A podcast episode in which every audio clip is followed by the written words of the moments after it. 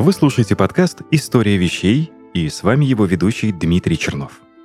Каждый выпуск мы будем разбирать историю самых разных предметов окружающего мира с древности и до настоящего времени. Этот подкаст мы сделали в студии Red Barn. Жизнь до открытия антибиотиков вообразить трудно и страшно. Туберкулез и многие другие инфекции зачастую были смертельным приговором. Судьба выносила их намного чаще, чем в наши дни. Больше больных, выше шанса заразиться. Любая хирургическая операция как игра в рулетку. Еще сто лет назад американский психиатр Генри Коттон, самонадеянно лечивший душевнобольных удалением органов, хвалился, что его методика сравнительно безопасна, умирали всего 33% пациентов. Как выяснилось позже, Коттон привирал, и смертность достигала приблизительно 45%. Больницы были рассадниками заразы. Впрочем, сейчас мало что изменилось, и причина как раз в антибиотиках. Даже обыкновенная царапина могла свести в могилу, вызвав гангрену и заражение крови. Существовавшие антисептики годились только для наружного применения и часто приносили больше вреда, чем пользы. Внедрение антибиотиков в клиническую практику, возможно, было величайшим медицинским прорывом XX века. Помимо лечения инфекционных заболеваний, антибиотики сделали возможным многие современные медицинские процедуры, включая лечение рака, трансплантацию органов и операции на открытом сердце. Однако, неправильное использование этих ценных соединений привело к быстрому росту устойчивости к противомикробным препаратам, при этом некоторые инфекции теперь практически не поддаются лечению. Опасности постантибиотической эпохи побудили политиков признать эту угрозу здоровью человека и пообещать дополнительное грантовое финансирование, что постепенно способствует возрождению интереса к открытию и разработке антибиотиков. В подготовленном правительством Великобритании отчете О'Нила предсказывается, что без принятия срочных мер 10 миллионов человек в год будут умирать от лекарственно-устойчивых инфекций к 2050 году. Только вдумайтесь в эти цифры. Одна из ключевых рекомендаций – стимулировать открытие лекарств на ранней стадии. Учитывая относительную неуспешность внедрения эффективных синтетических антибиотиков в медицине, Лучшая надежда на разработку нового поколения противоинфекционных препаратов – это открытие новых микробных природных продуктов, поскольку эти соединения не имеют себе равных по своему химическому разнообразию. Сегодня краткий обзор истории антибиотиков и перспектив открытия, разработки и защиты их нового поколения.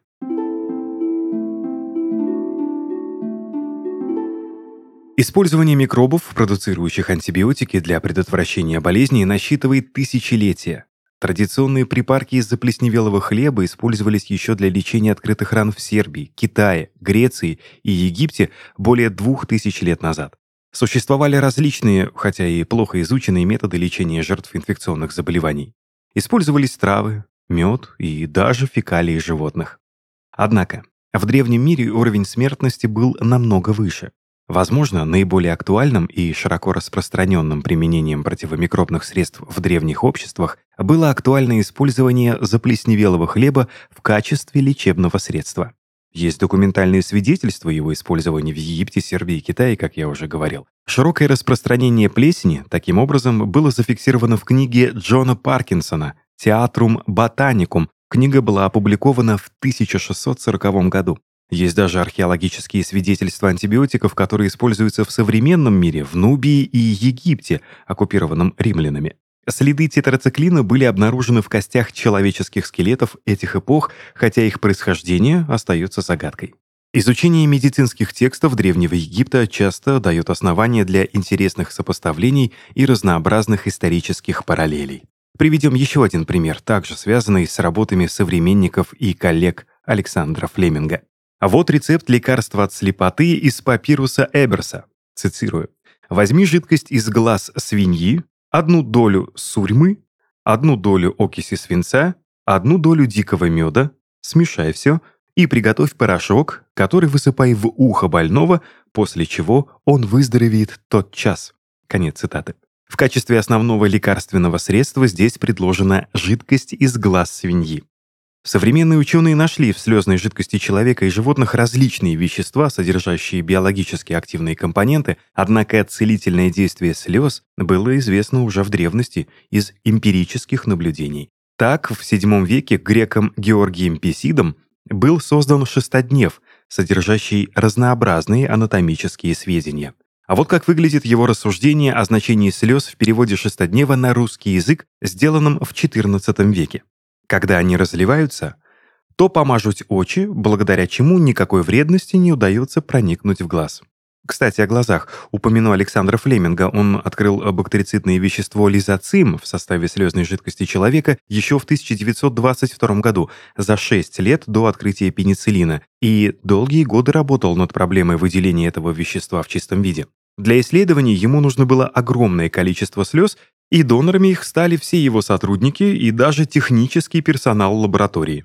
Добровольцам закапывали в глаза лимонный сок.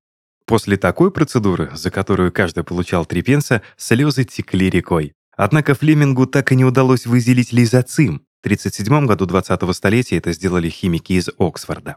Еще одна возможность воздействия противомикробных препаратов в доантибиотическую эру могла быть связана с лекарствами, которые тысячелетиями использовались в традиционной, или, как сейчас принято говорить, альтернативной медицине, в частности, китайской. Самым известным примером является открытие сильнодействующего противомалярийного препарата артемизинин, который был извлечен в 70-х годах XX -го века из растений полыни, которую китайские травники на протяжении тысячелетий использовали как средство от многих болезней. Противомикробная активность, по-видимому, присутствует и в ряде других трав, используемых в традиционной китайской медицине. В то же время действие, оказываемое этими противомикробными препаратами в течение длительного периода использования традиционной китайской медицины, могло быть одним из факторов, способствующих накоплению генов устойчивости к антибиотикам в человеческих популяциях. Естественная история генов устойчивости к антибиотикам может быть выявлена с помощью особого вида анализа, который предполагает долгосрочное присутствие генов, обеспечивающих устойчивость к нескольким классам антибиотиков в природе задолго до наступления самой эры этих самых антибиотиков. Подобный филогенетический анализ полученных из образцов возрастом примерно 10 тысяч лет показал, что большая часть разнообразия этих ферментов является результатом древней эволюции, и счет тут может идти на сотни тысяч и, быть может, на миллионы лет. Начало современной эры антибиотиков мы обычно связываем с именами Пола Эрлиха и Александра Флеминга. Идея Эрлиха — это волшебная пуля, которая избирательно поражает только болезнетворные микробы, а не хозяина. По странному стечению обстоятельств, где бы Пауль Эрлих не учился, будь то Бреславльская гимназия или медицинские факультеты университетов в Бреславле, Страсбурге, Фрайбурге или Лейпциге, где он наконец-то получил диплом врача, везде он прочно занимал первое место среди неуспевающих. Впрочем, Ньютон, Линней или Эйнштейн тоже плохо учились, и не они одни. Видимо, когда нет мотивации, стремление угасает. Где интерес, там путь и лежит. Врачевание его не прельщало, вид трупов вызывал в его хрупкой душе смятение, его, Пола Эрлиха, интересовало и прельщало другое. Он окрашивал колонии бактерий на стекле, затем стал окрашивать ткани животных, погибших от заразных болезней, и, наконец, решил окрасить бактерии, попавшие в живой организм. Именно с этой целью он ввел однажды в кровь зараженного кролика метиленовую синь. Так каково же было его изумление, когда после вскрытия трупа он увидел, что мозг и все нервы окрасились в голубой цвет, а другие ткани остались неокрашенными. Если есть такая краска, которая окрашивает одну только ткань, то, несомненно, должна найтись и такая, которая окрасит только микробов, попавших в организм, рассуждал ученый. Такое простое наблюдение за результатом опыта дало толчок к возникновению знаменитой теории магической пули. Пули, которая могла бы расправиться с паразитами одним метким попаданием одним ударом. То была идея терапии стерилизанс магна, терапии, полностью очищающей организм от бактерий. Роль магической пули должен был сыграть какой-нибудь вновь найденный краситель. Эрлих перепробовал огромное число, свыше 500 всевозможных красителей для того, чтобы найти, наконец, средство борьбы с трепаносомами, главным виновником нескольких мучительных и зачастую заканчивающихся смертельным исходом заболеваний человека. Наибольшую известность среди недугов, вызываемых трипаносомами, получила сонная болезнь африканцев. Многим ученым пришлось изрядно потрудиться, чтобы поднять завесу таинственности над этой болезнью, На исследование ушли годы, но старания были напрасны. Однако неудачи только сильнее разжигали исследовательский интерес Эрлиха. Он прочитал горы литературы, надеясь наткнуться на что-нибудь наводящее на мысль. Просматривая как-то химический журнал, он, к своему удивлению, узнал о существовании нового патентованного средства, которое называлось атаксил, с латыни «неядовитый». Сообщалось, что новое средство эффективно при лечении сонной болезни, а это означало, что атаксил убивал трепаносом. Учитель Эрлиха Роберт Кох сам отправился в африканские джунгли, чтобы убедиться в сенсационном открытии. Он испробовал препарат на жителях Африки, еще не успевших погибнуть от страшной сонной болезни. В результате жизнь несчастным африканцам была сохранена, но все они потеряли зрение. Неядовитый атаксил оказался чудовищным ядом. Как позже выяснил Эрлих, атаксил содержал мышьяк. Впрочем, поставив опыт с атаксилом на мышах, Эрлих обнаружил, что его коллеги, опубликовавшие недоработанный материал, недоработанный отчет, все же напали на верный след. Мыши, зараженные трепаносомами, почти излечивались. Часть трепаносом гибла от этого яда, и к этому времени Эрлих окончательно оставил красители и вплотную занялся атаксилом. Он стремился так изменить его химическое строение, чтобы сделать атаксил губительным только для паразитов. Работа в стенах института во Франкфурте на Майне закипела. Главный химик института проделывал чудеса химического синтеза, но стоило добиться сколь-нибудь заметного успеха, как трипаносомы вырабатывали иммунитет. Их гибель прекращалась. Когда созданные и опробованные на трипаносомах препараты исчислялись сотнями, вдруг один из них, номер 418, дал нужный результат. Эрлих открыл лекарство от сонной болезни, названный впоследствии Байер-205, а позднее германином. Однако расставаться с мышьяком Эрлиху было пока рано. Именно в этот момент Пола Эрлиха настигает известие об открытии возбудителя сифилиса. Всего лишь три месяца понадобилось этим ученым, чтобы обнаружить бледное чудовище, как они тогда его называли, ускользавшее от глаз всех прежних бактериологов, начиная с Роберта Коха. Особенность этих паразитов, чрезвычайно плохо окрашиваться красителями, дала повод исследовать и назвать их бледными, а то, что они под микроскопом напоминали маленьких спиралеобразных змеек, подсказало название спирохета. К концу 19-го, в начале 20-го столетия внутривенные инъекции были мало распространены в клиниках, а в повседневной практике они вообще почти не применялись. Положение изменилось, когда Эрлих нашел сальварсан и предоставил в распоряжение врачей это чудодейственное средство для борьбы с сифилисом, которое нужно было вводить внутривенно. Но для этого Паулю Эрлиху и его сотрудникам пришлось синтезировать свыше 600 различных органических соединений мышьяка, прежде чем в 1907 году удалось найти сравнительно эффективное и малотоксичное вещество. Оно имело номер 606, первоначально применялось как препарат 606, а позже получило название сальварсан, от латинского «сальваре» — «спасать» и «арсеник» — «мышьяк».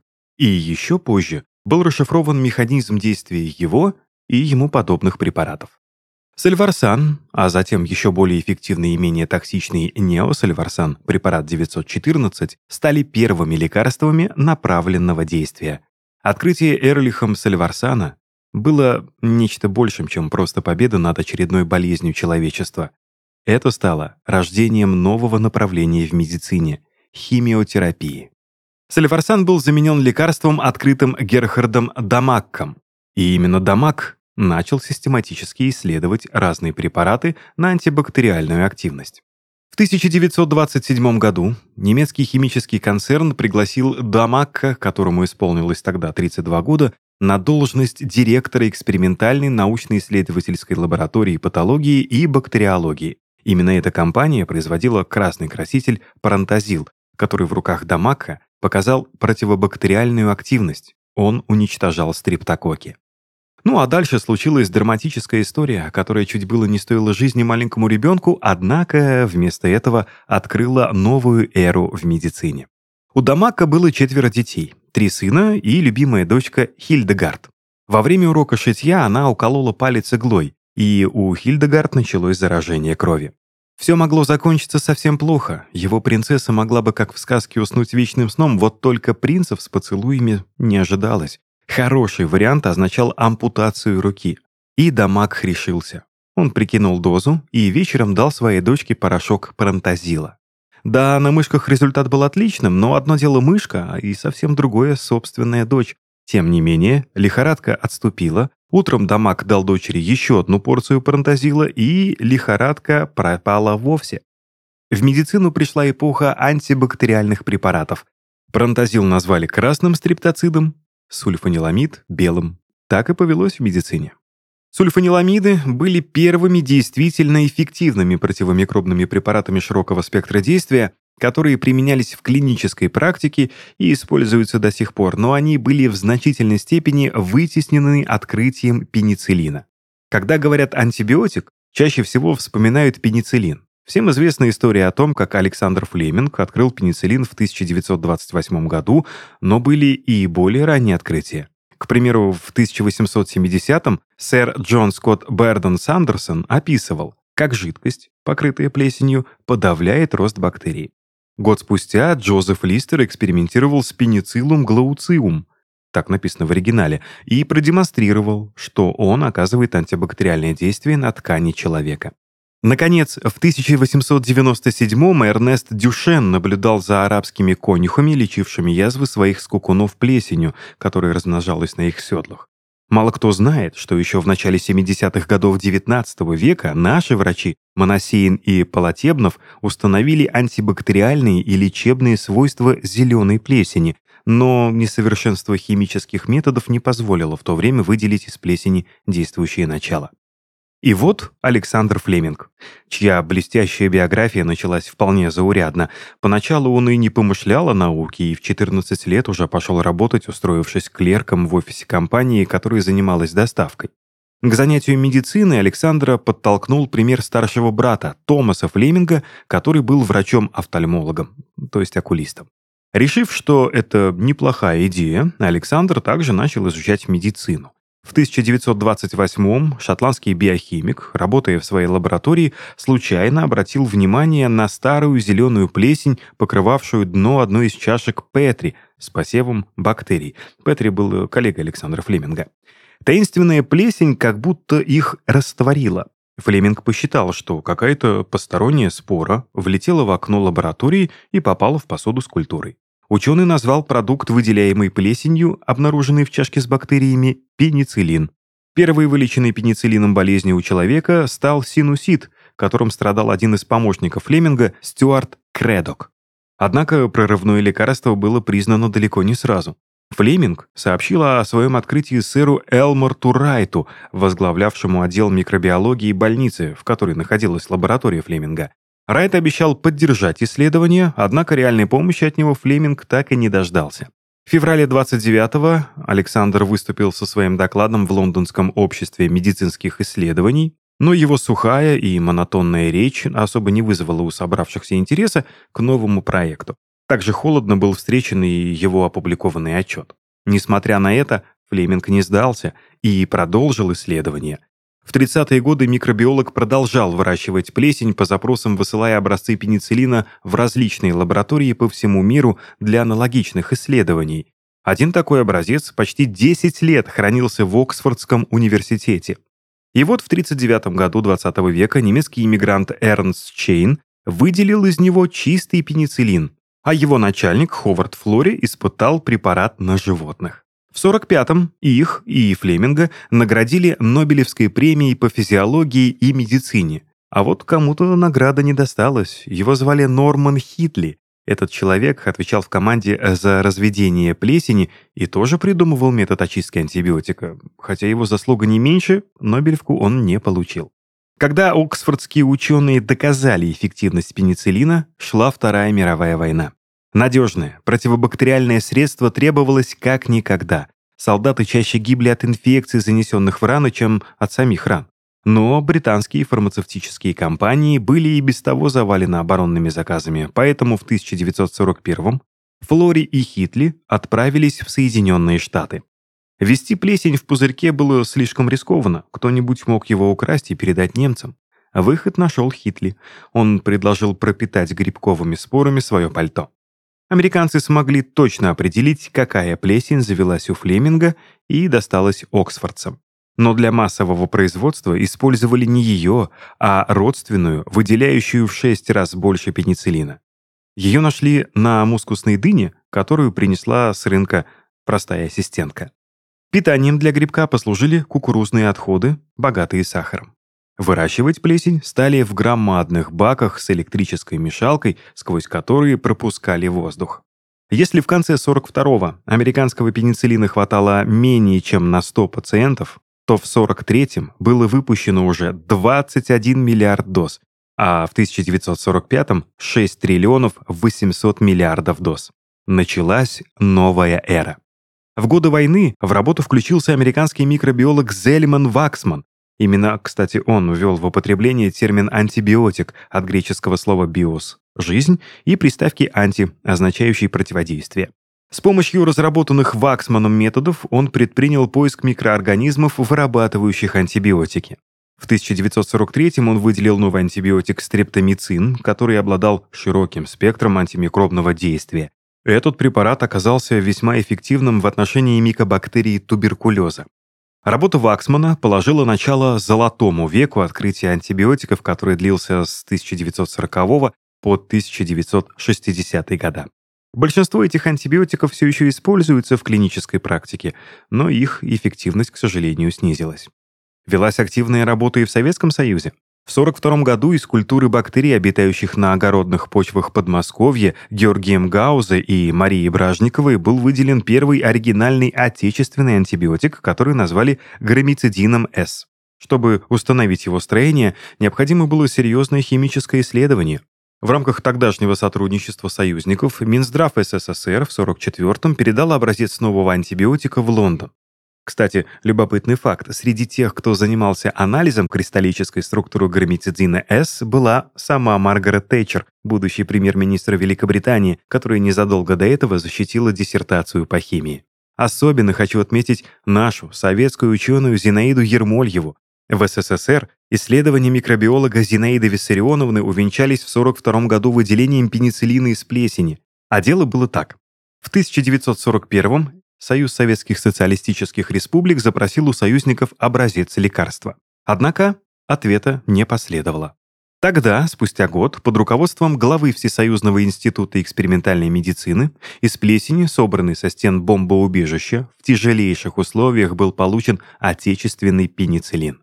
Советский препарат был назван пенициллин-крустазин. Его выпуск был начат в 1944 кстати, в том же году произошло интересное испытание антибиотиков, когда в Москву с группой зарубежных ученых приехал профессор Флори. Он привез свой пенициллин и решил сравнить его с советским. Наш препарат оказался эффективнее зарубежного 28 единиц против 20 в одном миллилитре.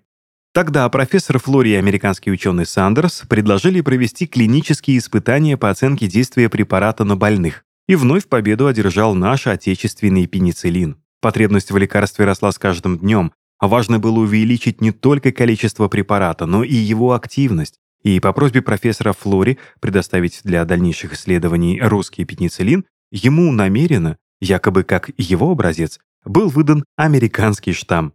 Вернувшись в Америку, Флори исследовал полученный материал и был разочарован. В своем отчете он написал «Советская плесень оказалась как у Флеминга. Ничего нового русские не открыли».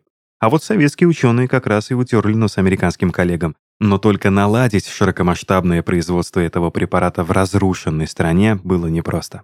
Особенно большую роль результаты исследований Ермольевой сыграли в период Великой Отечественной войны в осажденном Сталинграде. Холера была занесена в Сталинград немецкой армией и угрожала нашим войскам распространением по путям эвакуации. В связи с этим, по заданию Наркомздрава СССР, она вылетает в Сталинград, где работает в составе группы, созданной с целью проведения противохолерных мероприятий. Изучая кишечные заболевания, Зинаида Виссарионовна проводила эксперименты на себе. После войны по разработанному Ермольевой методу было организовано производство пенициллина. Ермольева также первой получила отечественный стриптомицин в 1947 году. Следует подчеркнуть, что Зинаида Виссарионовна всегда активно участвовала в организации промышленного производства антибиотиков в нашей стране. Поскольку микроорганизмы вырабатывают устойчивость к антибиотикам, приходится постоянно изыскивать все новые препараты, модифицировать их или полностью синтезировать. В настоящее время описано более 6 тысяч только природных антибиотиков различного происхождения, однако широко применяется только сотая их часть. Кроме них, известно более 100 тысяч полусинтетических антибиотиков, однако лишь немногие из них обладают всем комплексом нужных свойств. С тех пор было разработано множество различных противомикробных препаратов как из природных, так и из синтетических источников. Проблема устойчивости к антибиотикам, которая была впервые выявлена в 50-х годах XX -го века, привела к новому мышлению в области разработки противомикробных препаратов. Развитие устойчивости превзошло возможности разработки лекарств, которые могут бороться со штаммами устойчивых бактерий. Несомненно, будущее развитие противомикробных препаратов будет зависеть от открытия новых лекарств и применения таких технологий, как генная инженерия.